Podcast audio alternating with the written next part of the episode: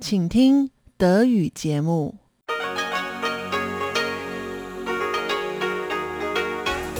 Hier ist Radio Taiwan International.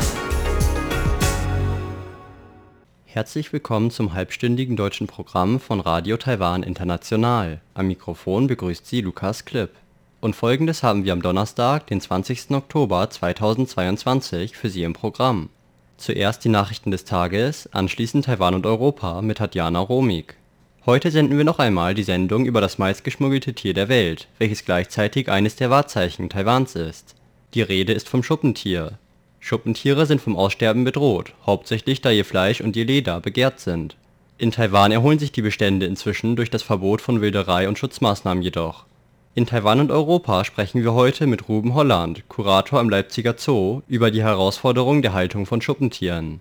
Außerdem sprechen wir über die Schuppentiere im Zoo von Prag und Taiwans Schuppentierdiplomatie. Und zum Abschluss rund um die Insel mit Ilong Huang. Heute spricht Ilong Huang mit Fang Ziheng, der schon seit einigen Semestern Architektur an der Fachhochschule Münster studiert, aber aufgrund der Covid-19-Pandemie bisher nur virtuell an seinen Vorlesungen teilgenommen hat. Diesen Herbst aber geht Fang Ziheng endlich nach Münster, um persönlich an den Vorlesungen teilzunehmen. Im zweiten Teil des Gesprächs erzählt er unter anderem, was seine Hoffnungen und Erwartungen an seine Zeit in Münster sind. Auch Quidditch spielt eine Rolle in seinen Plänen. Doch hören Sie zuerst die Nachrichten des heutigen Tages.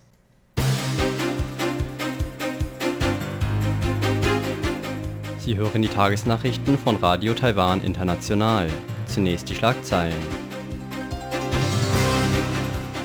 Zweite deutsche Delegation in diesem Monat besucht Taiwan. Gründer von Halbleitergigant repräsentiert Taiwan auf APEC-Gipfeltreffen. Menschen in Quarantäne und unter 20 Jahren nicht zu kommenden Wahlen zugelassen.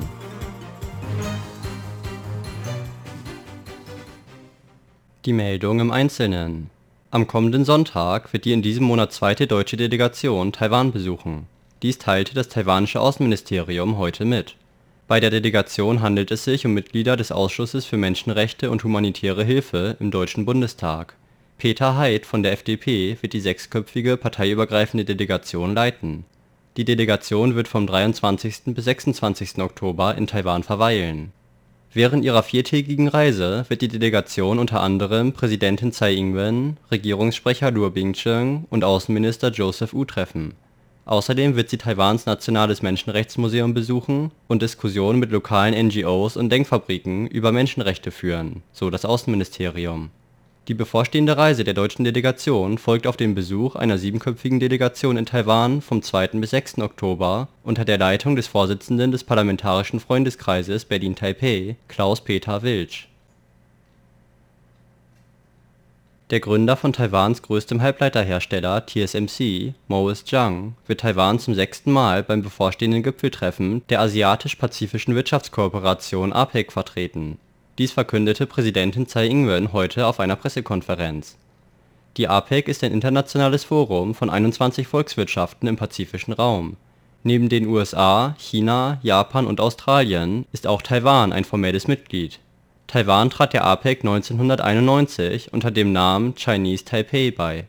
Zhang wird somit am diesjährigen Treffen der APEC-Wirtschaftsführer teilnehmen. Das Treffen wird vom 18. bis 19. November in Bangkok stattfinden.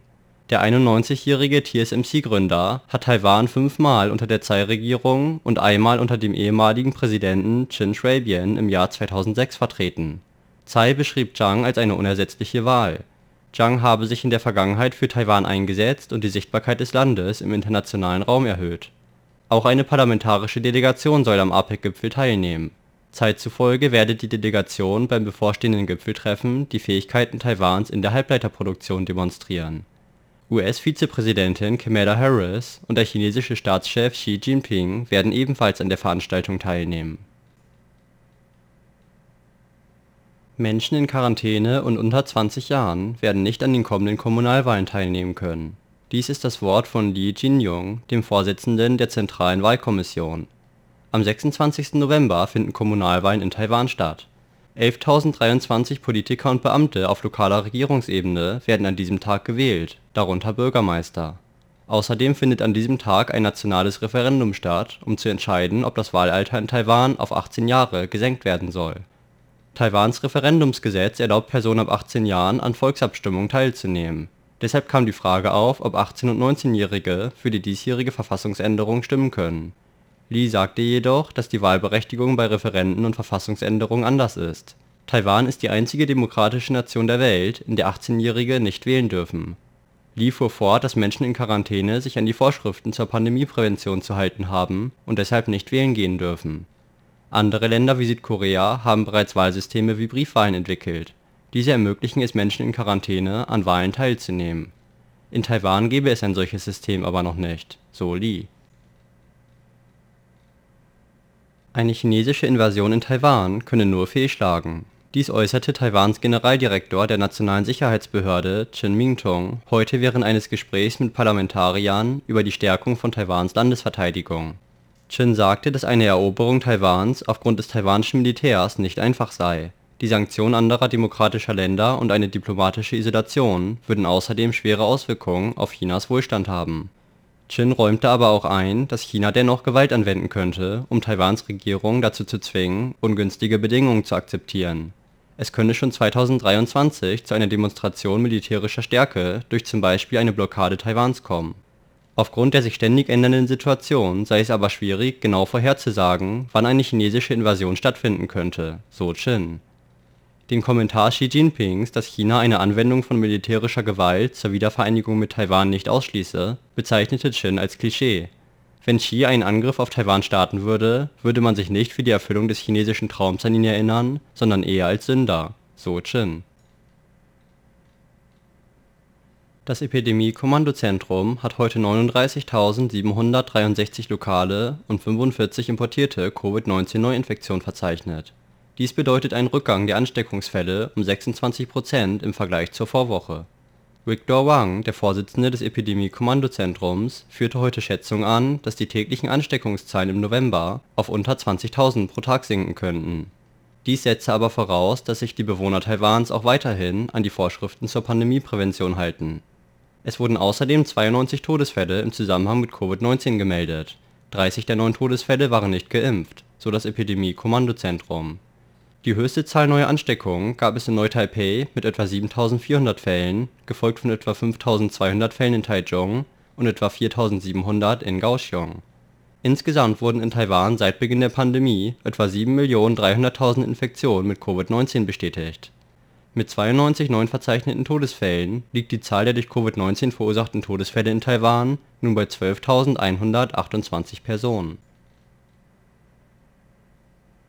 Kommen wir zur Börse. Der TAIEX ist heute um 31 Punkte gefallen, lag also 0,24 Prozent im Minus. Damit lag der Abschlusskurs bei 12.946 Punkten.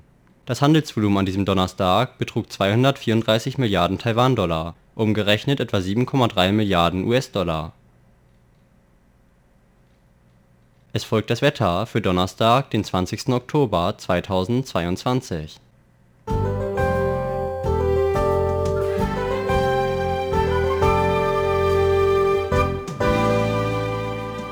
In Nord-Taiwan war es heute bewölkt, es blieb aber weitestgehend trocken. Im mittleren Teil und Süden war es sonnig.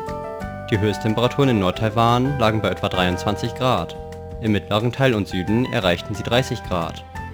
Und nun die Vorhersage für morgen, Freitag, den 21. Oktober 2022. In Nord-Taiwan wird es bewölkt und regnerisch, im Süden bleibt es trocken und sonnig. Die Höchsttemperaturen in Nord-Taiwan liegen bei etwa 27 Grad. Im Süden erreichen sie 32 Grad.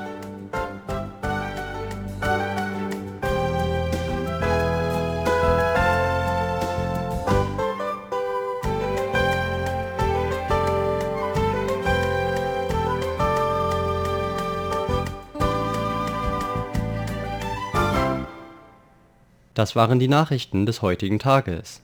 Weiter geht es nun mit dem Programm für Donnerstag, den 20. Oktober 2022